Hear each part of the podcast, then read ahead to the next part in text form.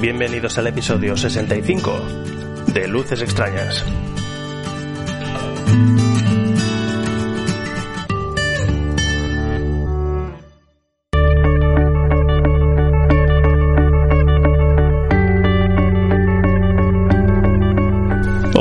Yo soy Néstor y esto es Luces Extrañas, un podcast sobre las experiencias de un aficionado a la astronomía visual a pie de telescopio.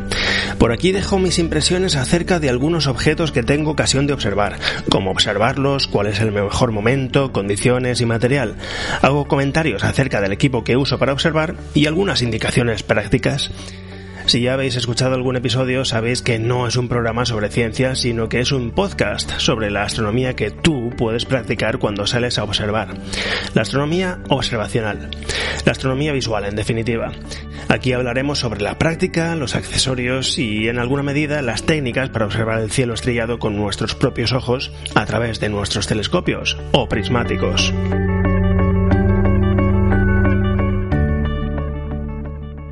Observación tardo-primaveral en la que recorro las galaxias que componen la cadena Markarian. Para cuando sale este episodio a la luz, eh, tal vez se trate de una zona a la que no da tiempo acudir eh, ya esta temporada, con garantías de tener unas condiciones óptimas de altura y de noche cerrada. Pero bueno, si acostumbráis a atacar las zonas que trato en los episodios, lo podéis intentar. Y como la vocación de todos los episodios del podcast es que sean en buena medida atemporales y eh, atacables en el futuro, pues ya está hecho. Dispuesto a que apuntéis tempranamente a esta zona la próxima primavera boreal eh, o el próximo otoño austral. Es una docena de galaxias aproximadamente. En principio puede parecer que son muchas para una sesión, una sesión tan localizada además, pero como no son galaxias con mucho detalle, aunque quiera no me puedo recrear mucho en la observación ni en la descripción de lo que de lo que he observado. Os dejaré la lista, por supuesto, de, componentes eh, en las notas del programa. Me esforcé bastante en la obtención de detalles al ocular porque la sensación de la noche no fue óptima. Faltaba oscuridad de fondo. Había muchos factores que influían negativamente, pero no llegué a ninguna conclusión de cuál tenía más culpa posible capa de nubes translúcida, eh, mucha partícula en suspensión después de una semana sin viento, efectos perniciosos de los cada vez más presentes LEDs blancos que lo están invadiendo todo, también falta de una buena colocación de la nueva camisa que le he hecho al telescopio y eh, por último un espejo primario considerablemente sucio. Esto último ya está solucionado cuando este episodio sale a la luz y toca ahora esperar a volver a salir para evaluar y comparar. Por otra parte, eh, bueno, ya os conté que hace dos veranos eh, o tres eh, se me estropeó el SQM, el cacharro este que sirve para medir la oscuridad del fondo del cielo, y que de repente empezó a dar medidas demasiado buenas, como dos décimas por encima de lo normal, en condiciones idénticas. No lo he usado con asiduidad desde entonces. creo que lo voy a usar de nuevo porque me basta con que sea coherente consigo mismo para evaluar cómo va varían las condiciones de una sesión a otra o, cómo se va degradando el cielo a lo largo del tiempo. El empeoramiento del cielo en el que salgo a observar es más que evidente y descorazonador. Descorazonador por innecesario, porque va a ir a más y porque a nadie le importa este tema una mierda. Me da mucha pereza moverme más lejos porque hasta ahora observaba 15 minutos de casa y si voy solo un kilómetro más lejos ya no hay asfalto y eso pues dificulta los desplazamientos, sobre todo si te mueves sin luz. De todos modos tal vez esto sea la esto de la degradación del cielo, sea la patada en el culo que necesito para de vez en cuando moverme un poco más, más allá de donde acostumbro. Seguiremos informando os dejo ya con la observación.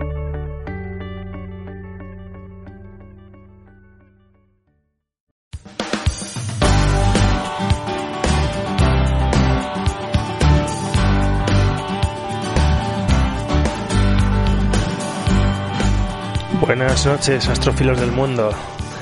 Ya estamos aquí para una nueva observación.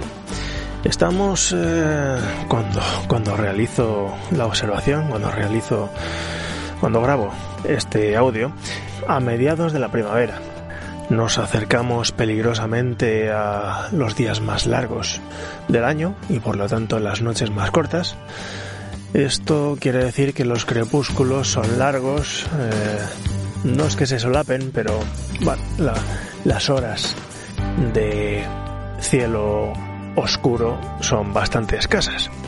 No solamente basta con que se haga de noche, sino que además tiene que pues eh, desaparecer ese resplandor que lo que lo ilumina todo. Y luego por el lado contrario, por el lado del amanecer, pues ese resplandor aparece también eh, con bastante antelación. No obstante, pues eh, la primavera es una época muy interesante, en donde están en buena posición grandes racimos de galaxias. Y si el tiempo nos respeta, porque había un frente de nubes eh, no muy lejos de donde me encuentro, pues eh, abordaremos las galaxias.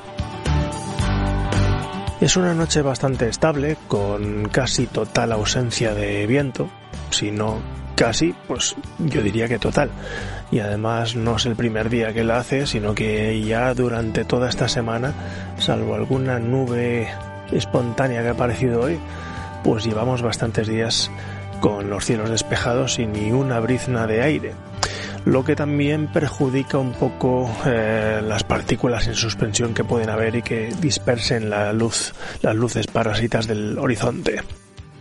Luces parásitas que han ido en aumento en los últimos años no ya por la cantidad de luces de más que se han puesto, sino por el tipo de luces que se han puesto.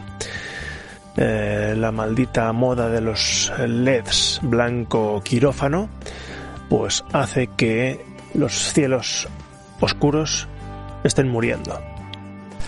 Si nos ponemos puntillosos, pues eh, podemos decir que los eh, cielos oscuros murieron hace tiempo, pero la degradación acelerada de los últimos años eh, creo que no tiene no tiene precedente. No quiero empezar de todos modos con una nota negativa, pues, pues, nada más comenzar el episodio, así que pues vamos a, a relatar un poco lo que tenemos y es eso, un tiempo bastante agradable en el que no sopla viento, hay unos 15 o 14 grados de termómetro, una humedad de 50 y poco por ciento, una humedad relativa. Sí que hay determinadas áreas con nubes, pero son nubes, eh, digamos que sueltas y no demasiado amplias. De modo que de vez en cuando, pues ya estoy observando un rato, sí que es verdad, y de vez en cuando he notado que los objetos que estaba observando se veían extrañamente débiles o turbios, y es eh, ni más ni menos que porque había una nube de estas translúcidas delante.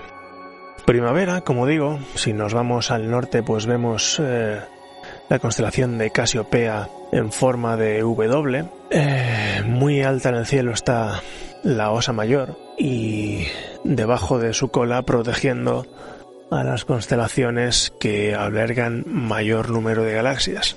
Con el permiso de Leo, que también está bastante presente y que, eh, bueno, ya avanzada la primavera, estamos, ya está inclinando su cabeza hacia el horizonte oeste. Al sur, un poco al sur oeste, está el cuadrilátero este de Corvus, también origen para buscar algunas galaxias muy interesantes. No hay que hacer grandes esfuerzos para encontrar a Escorpio. Y sobre nuestras cabezas pues tenemos las constelaciones de, bueno, los lebreles, también está Coma, un poco más allá eh, se ve Corona Borealis, lo que da pie a que se vea Hércules y más allá ya constelaciones típicamente de verano como la Lira, el Cisne, etcétera. Me encuentro con el Dobson de 40 centímetros, eh, no muy lejos de casa, unos 15 kilómetros, 15 minutos, Mi intención es aprovechar la noche al máximo, veremos si las nubes me dejan y las energías también. Y me gustaría empezar, tal vez este episodio trate principalmente sobre eso, en la cadena Markarian de galaxias, en la, en la, constelación, perdón, de Virgo.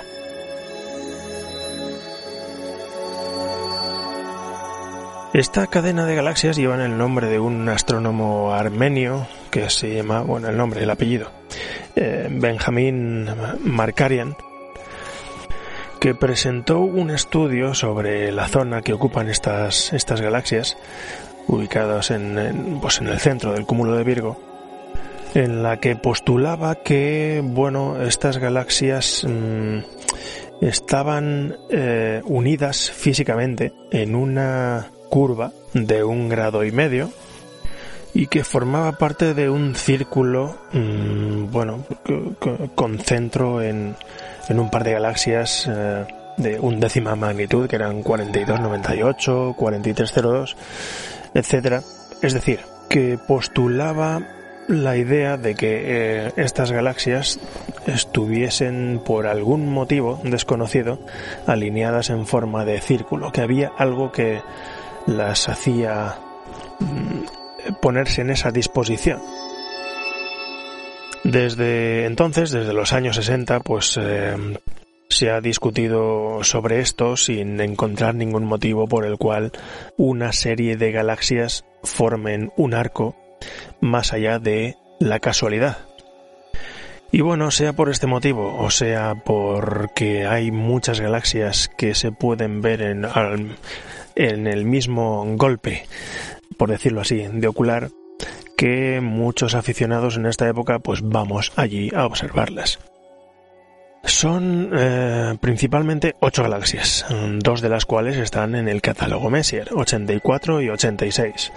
Pero tenemos las restantes seis, que son del catálogo de Dreyer NGC, y son 4477, Mm, lo voy a decir en orden inverso.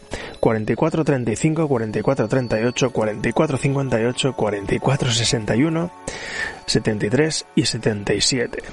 Son espirales o elípticas y el brillo integrado de cada una pues oscila entre las magnitudes 12 a la 9. Hay seis que están en la constelación de Virgo y como pasa el límite del término municipal de coma muy cerca, hay dos que caen fuera, caen en, el límite, en, los dominios de coma Berenice. Son 4473 y 4477. Y bueno, dependiendo del ocular y del telescopio que estemos utilizando, pues buena parte de ellas caben en el mismo golpe. Y ya si observamos con un telescopio de focales un poco más largas, como el mío, pues ya eso pues, eh, resulta más difícil y no se pueden abarcar del todo, pero bueno, mm, tampoco es imprescindible.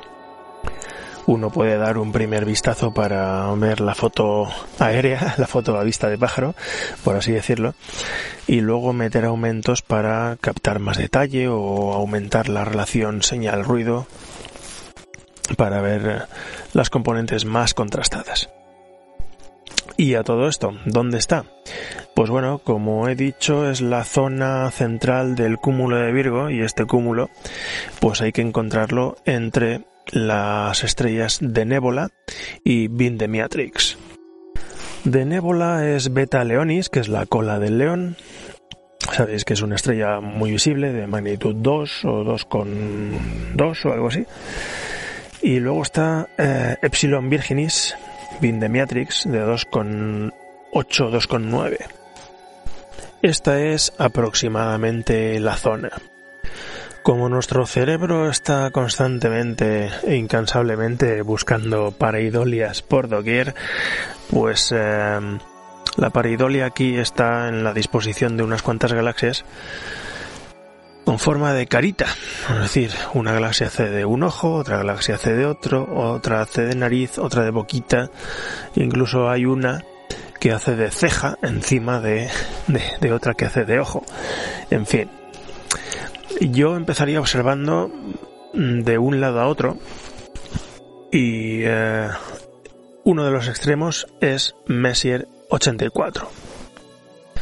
Será difícil separarlas a grande, o sea, a pocos y medios aumentos, será difícil separarla de M86, que también está al lado, así como algunas NGCs que están pues bastante próximas. M84 y M86 pues, las descubrió Charles Messier la misma noche, así como otros cinco objetos de, también de esta zona. M84 es uno de los componentes más brillantes del cúmulo de Virgo, mm, aunque su morfología no está del todo clara. En unos sitios pone que es una elíptica gigante, pero también hay indicios de que es una, eh, una galaxia lenticular, también muy grande. Tiene una magnitud de 9,1, 9,4, dependiendo de a quién preguntes. Y se ve bastante redondita, aunque bueno, se intuye que tiene una cierta diferencia entre un, entre un diámetro y otro. Porque si miramos eh, las cifras que nos ponen de, vamos, de las dimensiones, vaya, eh, aquí pone 6,5 por 5,6 y en otra parte me pone 6,5 por 7,5. De esto se deduce pues que aproximadamente una quinta parte es más grande un eje que otro. Como parece que es norma en, la, en todas o en la mayoría de las galaxias gigantes, pues eh, M84 es una radiogalaxia con un eh, núcleo pues activo y parece que el culpable una vez más es un agujero supermasivo en su centro. Por lo visto se delató su presencia gracias a eh, dos chorros de gas caliente que emergían de, allí, del corazón de la galaxia. Ha tenido eh, varias supernovas, tres me constan a mí, rondando la magnitud 13 y la 14. Y lo que se ve, perdón, y lo que se ve al ocular pues va a ser lo siguiente. Bueno, por supuesto, al tratarse de una galaxia elíptica o, lenticular, en ambos casos realmente eh, puede ser, pues eh, detalles internos no hay. No hay brazos que se puedan separar de unos a otros, no, no hay brazos de hecho. Y pese que hay imágenes del Hubble que han detectado bandas oscuras procedentes de alguna pasada interacción con M87, pues al ocular eh, de eso no hay ni rastro. He probado varios aumentos hasta superar los 270 y bueno, pues eh, está bien probar, pero no tiene ningún sentido meterse tan adentro. Y bueno, pues al final me he quedado en esos 180 y algo, en los que suelo quedarme. Y bueno, el aspecto es de un halo, un halo con los bordes sin definir, de ahí que lo llamemos halo y no otra cosa. Es un halo que, bueno, pues eh, conforme vamos acercándonos al centro, el brillo va subiendo hasta pues llegar al núcleo que dependiendo de los aumentos tiene un aspecto más estelar o menos. Poniendo más aumentos, esos 270 y algo aumentos que decía en un principio, pues eh, obtenemos la ventaja de que mejoramos un poco la señal ruido, la relación señal-ruido y eh, el, cielo se oscurece y bueno, pues la diferencia de contraste hace que se aprecie mejor la galaxia. Esto hace también que las zonas débiles y periféricas pues ganen em, en, protagonismo y parece que la galaxia es más grande que usando otros aumentos. El núcleo, que en principio parece puntual, eh, haciendo esto, también aumenta de tamaño y deja de ser eh, una, bueno, deja de ser estelar para ser una zona un poco más amplia, un poco más de, cuerpo. Resulta difícil abstraerse de, o vencer la tentación de a aumentos bajos o moderados o medios, pues darse un garbeo por, por los alrededores porque em, enseguida aparecen manchas sospechosas de ser universos isla más lejanos. Pero nosotros vamos a seguir el guion establecido preestablecido y nos vamos a la galaxia más potente que hay al lado. Está casi tocando. Em, es la M86. M86 a menos de 20 minutos de arco al este de M84, pues es otra galaxia gigante que también eh, está en debate si es elíptica o si es em, lenticular. No solamente angularmente, sino físicamente parece que hay cierta relación entre ambas dos galaxias y puede que em, esta diferencia de diámetros más marcada en esta galaxia, en M86, sea producida por alguna influencia gravitatoria de M84. Porque M86 sí que tiene em, no es marcadísima, pero así como M84 a simple vista parecía redonda y, al cabo de los minutos pues sí que a lo mejor había una pequeña diferencia de diámetros, en M86 es algo más evidente. El tamaño que me sale aquí es de 11 y medio por 8,4. Eh, yo diría que esto visto al ocular tal como lo acabo de ver hace unos minutos vendría a ser algo así como 6 por 4 o algo así. Los bordes, pues como en M84 son pues son difusos, se van fusionando con el con el con el fondo del cielo. Y también conforme nos acercamos al centro, el brillo va, va, va incrementándose hasta llegar pues a un, un núcleo mm, casi estelar, eh, bastante puntual. M84 y M86 serían eh, de este de esta pareidolia, de este asterismo formado por galaxias que parecen una cara, pues serían los ojos.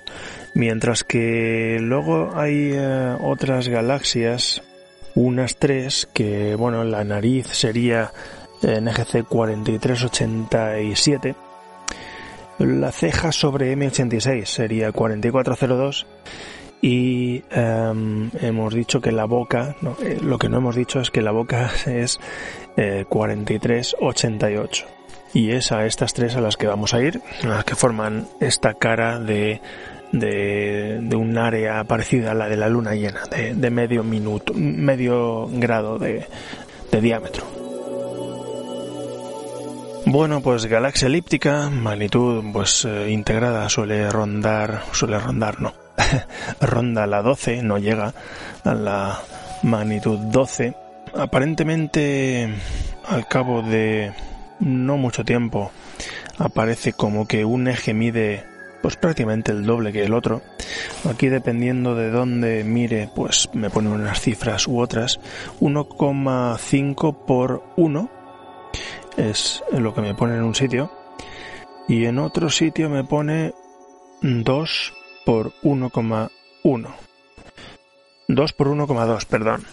Bueno, poco más o menos acercándose al doble, un, un diámetro del otro. Esta elongación más marcada se ve mm, varios minutos mm, cuando ya se está un rato en el ocular no obstante, es bastante más pequeña que las galaxias Messier que hemos, que hemos eh, mencionado anteriormente, pero vamos, es fácil de encontrar. Una vez que hemos localizado pues este grupo de galaxias, pues esta está muy en el centro. Unimos M84 y M86 y en la prolongación del punto central, pues ahí estaría la nariz. Como todos estos tipos de galaxias, porque aquí hay pocas galaxias espirales marcadas y demás, pues em, tiene un halo que se va fundiendo sobre el fondo del cielo es decir, tiene bordes nada abruptos y lo que más brilla es el centro. De hecho, el centro es lo primero, lo más evidente que se ve y luego ya eh, dedicándole algo de tiempo es cuando se ven las partes exteriores del, del halo y la forma global de la galaxia. Pero el centro pues es brillante y casi estelar, como, como de una estrella de magnitud 11 o una cosa así. Y de aquí nos vamos a la boca. La boca es NGC 4388, que tenemos que ir al sur, hacia abajo, 9 minutos de arco. Y es una galaxia, pues, eh, es una galaxia espiral de tipo Seifert, de estas que tienen un núcleo activo, donde hay un agujero negro dándolo todo. La diferencia con las galaxias anteriores, y eh, más evidente, es que esta eh, está bueno hay bastante más diferencia entre eh, los dos diámetros. Esta es una galaxia espiral vista con un ángulo marcado. Y bueno aquí me pone 5,4 por 1,3 esta es pues para hacerse una idea de la lateralidad que nos ofrece otra fuente, con números distintos pero proporciones muy parecidas, eh, da unos números de 3,3 por 0,8. El núcleo en este caso mm, estelar em, no es tan marcado en relación con el resto de la galaxia como el resto de las galaxias. No está tan, no está tan puntual, está rodeado por una zona brillante. Y lo que le llama la atención si tenemos la oportunidad de verlo en una zona favorable, como es en su punto, en el punto más alto del cielo posible, es que este centro mm, está desplazado, está desplazado hacia un lateral. Hacia el borde contrario, sin embargo, hay como una bajada, una bajada de brillo, mm, bueno, que, que podría ser en, otras condiciones, con telescopios más grandes o en sitios excepcionales, una zona oscura dentro de la galaxia. Este borde es, es, bastante más difuso que el borde este. Y de la cara nos queda la ceja que hay encima de M86, que es la galaxia 4402. Es una galaxia espiral, también está bastante ladeada, tiene una cifra de 3,5 por un eh, minuto de arco. En otra fuente con números diferentes se mantiene la proporción, 4,1 por 1,3 y bueno, es decir, esto es una, una proporción mm, muy parecida a la galaxia anterior, 3388, pero esta es una versión más pequeña. Eh, como muy probablemente estemos observando las dos galaxias en, el mismo campo de ocular, o, moviéndolo poco, pues nos daremos cuenta de que eso tiene un grado muy parecido de inclinación, pero es una versión en miniatura o, una versión lejana. Por momentos se puede llegar a ver que el halo está mm, tímidamente moteado y algo más oscurecido eh, en el ecuador. No soy capaz de, llegar a más. Em, porque, bueno, no sé si da más de sí la galaxia, pero no consigo obtener un fondo de cielo oscuro. Y no sé ya si es que el cielo tiene un brillo proporcionado por nubes débiles o lo que sospecho es que el espejo está excesivamente sucio. Así que, pues una cosa no la puedo, no la puedo solucionar, pero la segunda sí que la podré solucionar para las siguientes observaciones. Mm, veré mañana si tiene una cantidad de polvo que justifica esta falta de contraste y le intentaré poner solución.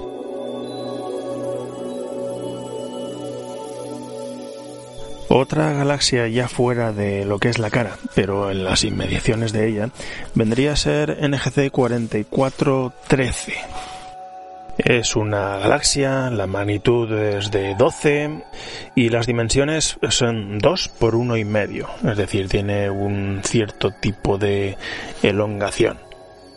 Y bueno, aunque no está propiamente en lo que es la cadena de Markarian, sí que está pues lo suficientemente cerca de la cara que decíamos antes y tiene suficiente entidad como para, para visitarla, además de que de que está bastante integrada dentro del grupito este que forma la cara. De hecho, se encuentra, em, volviendo a la galaxia 4388, que es la boca, y nos movemos apenas 10 minutos hacia el este para, para encontrarla. Aunque está lejos de las capacidades de al menos mi telescopio, está catalogada como espiral barrada mixta con forma de S. Y bueno, parece que tiene brazos eh, en, en, alguna medida abiertos y huecos entre brazo y brazo, algo que se nos queda bastante fuera de nuestras capacidades y de nuestros cielos. El núcleo es bastante tímido, discreto, no tan marcado como en, galaxias anteriores, con respecto al resto de la galaxia. Se aprecia elongada, por supuesto, bordes mm, difusos, nada de bordes abruptos, y en muy buenos momentos, momentos que no son los de hoy por los motivos que he mencionado anteriormente, eh, está a punto, siempre está a punto de mostrar ciertas zonas oscuras cerca del núcleo. Y es que deben ser eh, los huecos que hay entre los brazos cuando se cierran sobre la, sobre la barra central. Vamos, digo yo. Esta es una candidata a observar eh, dentro de esta infinita lista que tenemos para cuando vayamos a, a un lugar con el cielo de nuestros sueños y desde allí exprimirla en profundidad. Mientras tanto, pues continuamos nuestro itinerario y nos vamos esta vez a otra vecina y ya nos aproximamos otra vez a la corriente de la cadena de Markarian. Esta vez hacemos una parada previa en NGC 4425. Está a apenas 12 o 13 minutos de arco hacia el noreste y es una galaxia espiral, pone que es una galaxia espiral lenticular con barra. La descubrió William Herschel. Tiene una magnitud de casi 12 y unas dimensiones de 3,4 por 1,2. Otra galaxia también bastante eh, ladeada, evidentemente ladeada.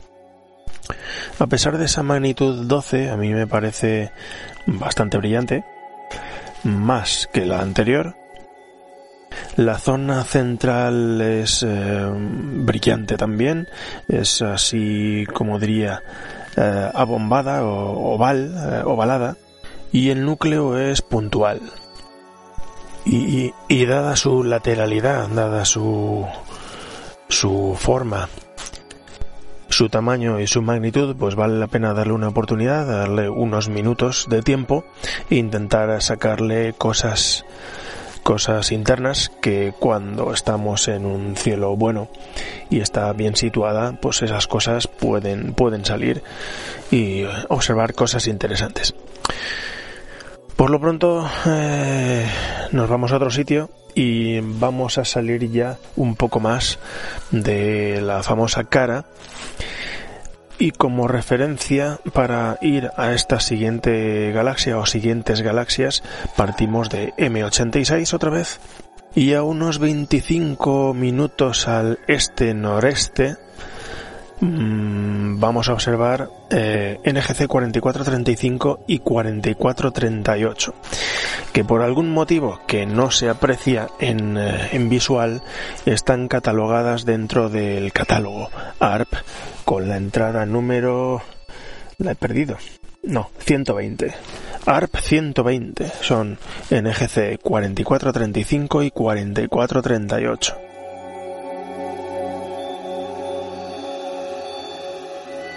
En la actualidad la distancia que las separa es de unos 150.000 años luz, pero parece que en el pasado han tenido acercamientos bastante próximos hasta una décima parte de lo que los separa hoy, de la distancia que la separa hoy y eso ha originado pues que pues hayan dejado perdido el espacio intergaláctico, lo hayan dejado esparcido de estrellas y material galáctico. Esto se aprecia muy bien en fotografías, no tienen por qué ser unas fotografías mm, de muy larga exposición, pero pero sí, vamos, eh, parece que es muy evidente.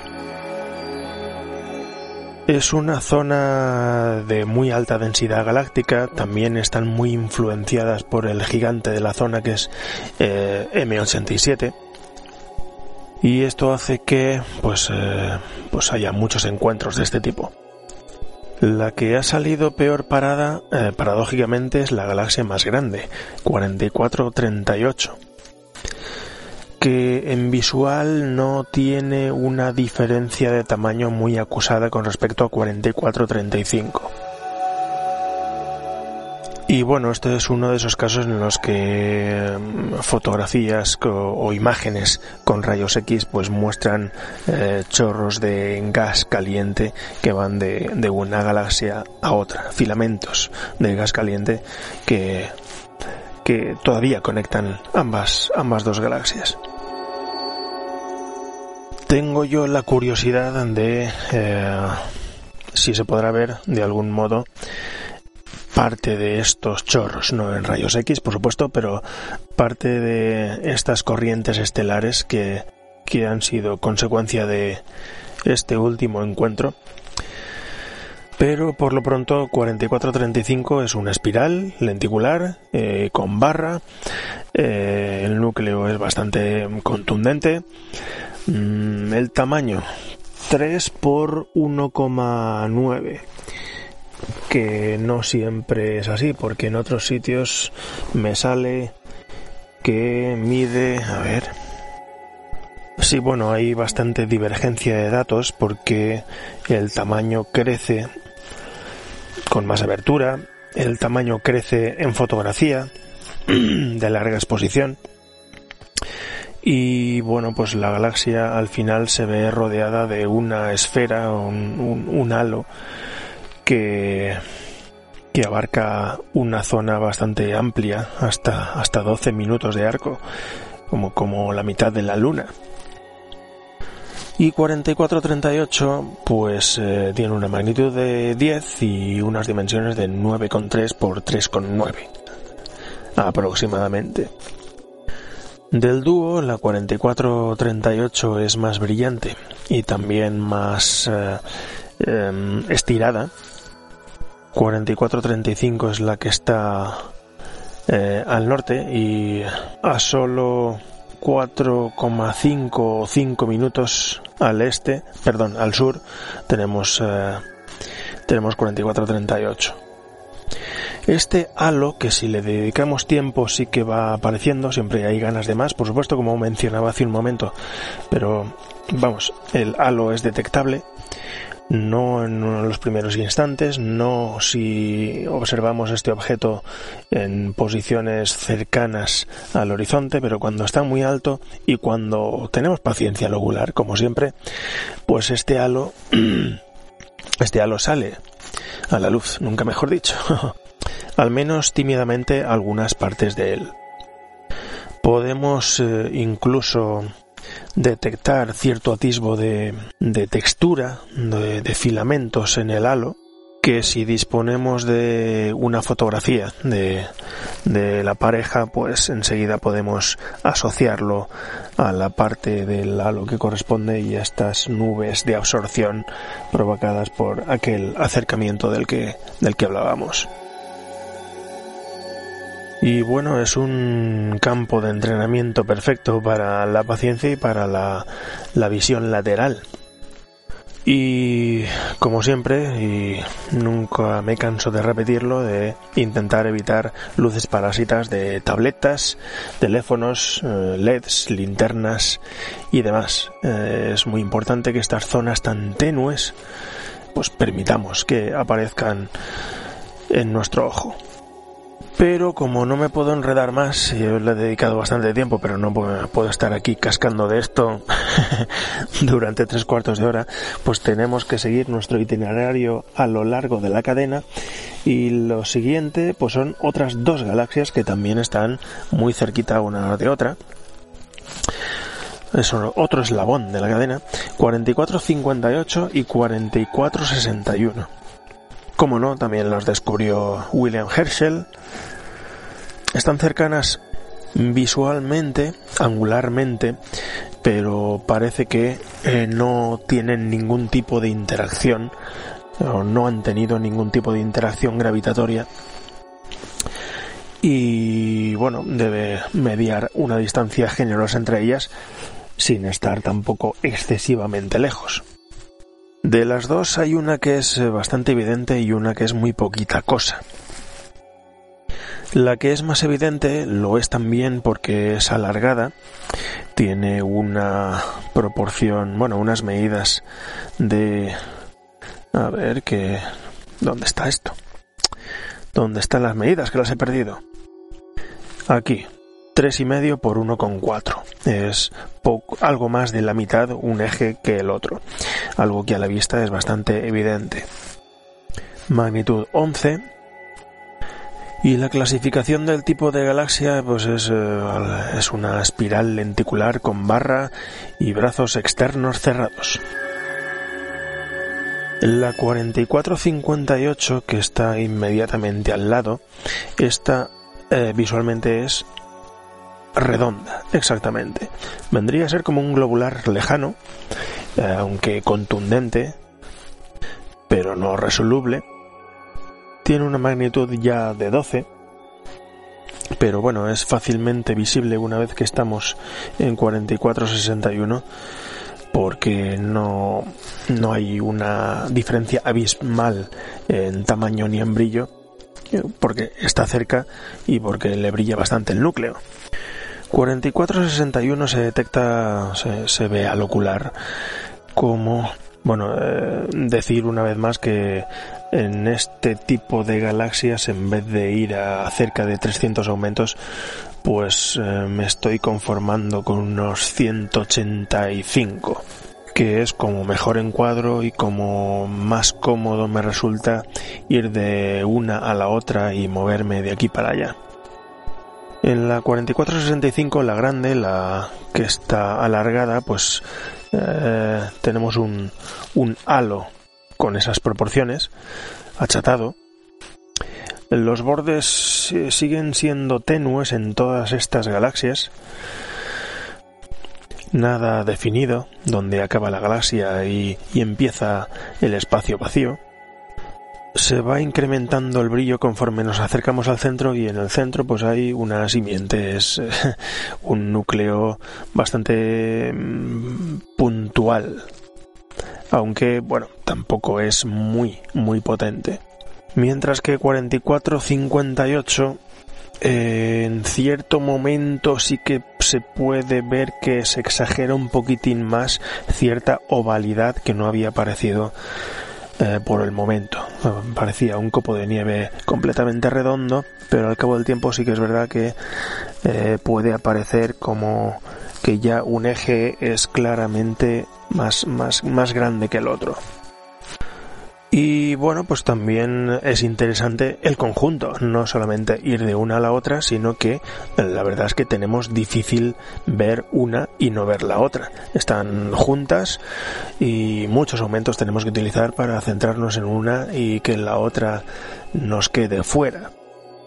Y es que esta zona es privilegiada en ese aspecto, en donde eh, en un, en un paseo podemos ver varias docenas de galaxias.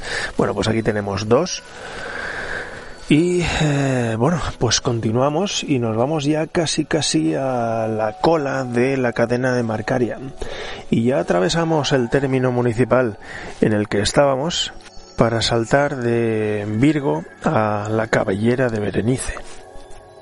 Y ya sin dar más, eh, más señas de distancias ni nada, la, la, primera galaxia que nos, con la que nos tropezamos siguiendo esta curvatura, siguiendo esta continuidad siguiendo estos eslabones de la cadena de Markarian, pues nos estampamos contra una galaxia con la entrada 4473 que tiene una galaxia casi gemela un poco más allá, bueno, pues en la punta de, la cadena de Markarian, en la punta opuesta a M84, con la galaxia con la que empezamos al principio de esta observación. 4473 es la primera y la, la, gemela que nos encontramos al final es 4477. Son dos galaxias de aproximadamente la décima magnitud. Están más separadas que la anterior pareja que hemos mencionado están a una distancia similar a M84 y M86, aunque salvando las distancias em, tienen otro tamaño. Estas son menos menos menos grandes, más pequeñas, vaya. Cuando ponemos aumentos, cuando dejamos la vista de pájaro y vemos aumentos o nos centramos más en una y en otra, pues eh, mm, bien, son de diámetros parecidos, son de magnitudes parecidas, pero dejan de ser gemelas. Y es que 4477, la que es más lejana, tiene pues alguna particularidad que no sale en primera instancia, pero que con buenas condiciones y buena dedicación, pues no tarda en salir. Me sale que es una espiral barrada lenticular de tipo Seifert. Bueno, el tipo Seifert es estas galaxias que tienen un núcleo activo. Esto no se puede ver en visual porque estos son ondas de radio. Pero bueno, pues es una galaxia con, en, en la que pasan cosas. Y lo primero que se ve bueno, lo primero, la primera eh, particularidad que surge a la vista al cabo de unos minutos de buena observación es que la barra central está, pues, mm, aparece sin, aparece sin, sin, sin mayor problema, aunque está inmersa dentro de un óvalo brillante, no es una barra solitaria y contrastada sino que es un incremento de brillo en forma de barra dentro de un óvalo. La verdad es que a veces tengo que hacer malabarismos con las palabras para expresar lo que veo o creo que veo. En cualquier caso es una galaxia muy entretenida, un par de galaxias muy entretenidas, sobre todo la 4477 porque tiene, bueno, pues eh, enjundia, ¿no? Y bueno, pues esta no es la última galaxia, la última es una pequeñita que podemos ver justo al lado. Se llama 4479, es eh, la última de todos los eslabones, eh, aunque comparada con estas dos últimas, pues es una galaxia un poco residual por el tamaño. Eh, he dicho que es 4477, ¿no? Bien, pues 44... vale, pues lo he dicho mal, es 4479. 4479 que tiene una magnitud de bastante bastante ya elevadita la cosa y el tamaño es de 1,4 por 1,2. Realmente a mí me parece redonda del todo. Parece que hay problemas con su clasificación, cosa que es he visto conforme leía datos de cada una de las galaxias que he observado, he visto que es un problema común y es que en la cadena de Markarian, pues es difícil clasificar o encasillar a las galaxias, porque algunas eh, no se sabe si tienen esa forma o son otra naturaleza de galaxias que han sido deformadas por una vecina. Esta eh, em, se contempla la posibilidad de que esté ligada gravitacionalmente a 4477 que se encuentra a unos 5 minutos de distancia. La apariencia es una mancha redondita, eh, redondita, vaya, oval, eh, según los datos, pero según mi visión es redonda y punto. Sube, sube el brillo conforme nos acercamos al centro, pero de una forma poco contundente. Si bien eh, el centro está dominado por un núcleo pues bastante estelar. Tiene magnitud 12 y pico y aunque no es nada espectacular per se, pues es eh, uno de los ejemplos de galaxia o cosa pequeñita, borrosa, que está pululando y rodeando en las galaxias principales. Cosa que no, no solo en la, en la cadena de Markarian, sino en todo el cúmulo de Virgo es una cosa común. Y eh, si nos ponemos a enlazar galaxia pequeña con galaxia pequeña con otra galaxia que parece galaxia con otro borroncito con otro no sé qué pues terminamos a una distancia enorme del sitio en el que nos encontrábamos anteriormente. En fin, que lejos de ser un problema es una virtud de esta zona del cielo, la cantidad de galaxias que se pueden ver de forma directa, de forma indirecta. El caso es que aunque unas galaxias sean algo contundentes y otras muy tímidas, acordándome de, de Comellas, de José Luis Comellas, que decía que, pues pese a que muchas de estas galaxias no muestran detalle, no produce un hormigueo extraño de emoción saber que estamos viendo cuatro universos isla al mismo tiempo. Porque esto no son cuatro borroncitos, estos son cuatro galaxias, eh, la más pequeña de las cuales es como la nuestra. Y así de universo en universo hemos saltado de M64 y hemos venido a parar hasta aquí, saltándonos alguna de las galaxias que nos hemos encontrado por el camino, porque había bastante más de lo que hemos mencionado. Hemos mencionado las que las más evidentes y las que estaban en el caminito, las que estaban en, en la cadena, pero a ambos lados eh, vamos, no había más que ladear un poco el campo del ocular para tropezarnos con otras que había a los lados. Hemos recorrido, pues no sé, una docena de galaxias, eh, luego las contaré, en una zona, probablemente la zona, no hablo de Markarian, sino del cúmulo de Virgo, coma, en donde en el mismo campo del ocular podemos detectar en algunos casos más de media docena de galaxias al mismo tiempo. En esta zona, en la zona de coma Virgo, para un reflector normal, un, el, típico 8 pulgadas, tenemos más de un centenar de galaxias que podemos detectar. Algunas con detalle interno, muchas que no tienen, pero todas dignas de ser visitadas, eh, si no individualmente, en conjunto con su rico entorno. Vaya. Y no sé lo que habrá durado el audio, pero la observación me ha durado bastante y ya está decayendo bastante esta zona.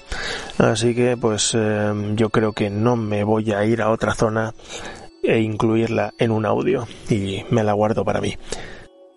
Así que ha quedado bien un audio dedicado a esta zona bastante concreta, la cadena de Markarian. Hasta la próxima observación. Continué un poco más, algo más de una hora, visitando de forma aleatoria objetos eh, ya pertenecientes a la siguiente estación. El cielo de primavera, a altas horas ya no está presente, pero mm, viene la Vía Láctea y todos los objetos típicos de verano.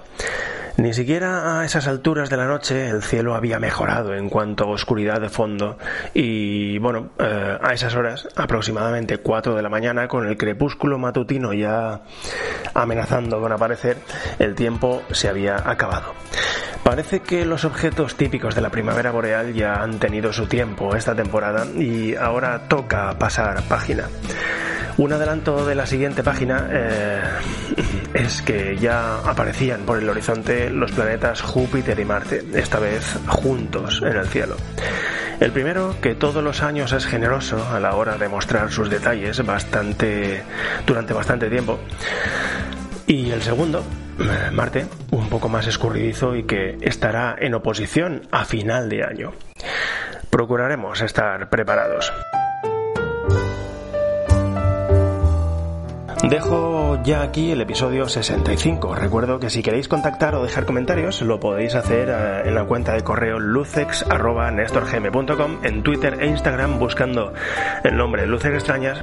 Sabéis que podéis escuchar el programa así como dejar vuestros comentarios y valoraciones en iVoox, Apple Podcast y en Spotify y en cualquier otro podcatcher. Así que pues nada, muchas gracias por haberme acompañado durante este paseo celeste y como siempre nos vemos por ahí fuera.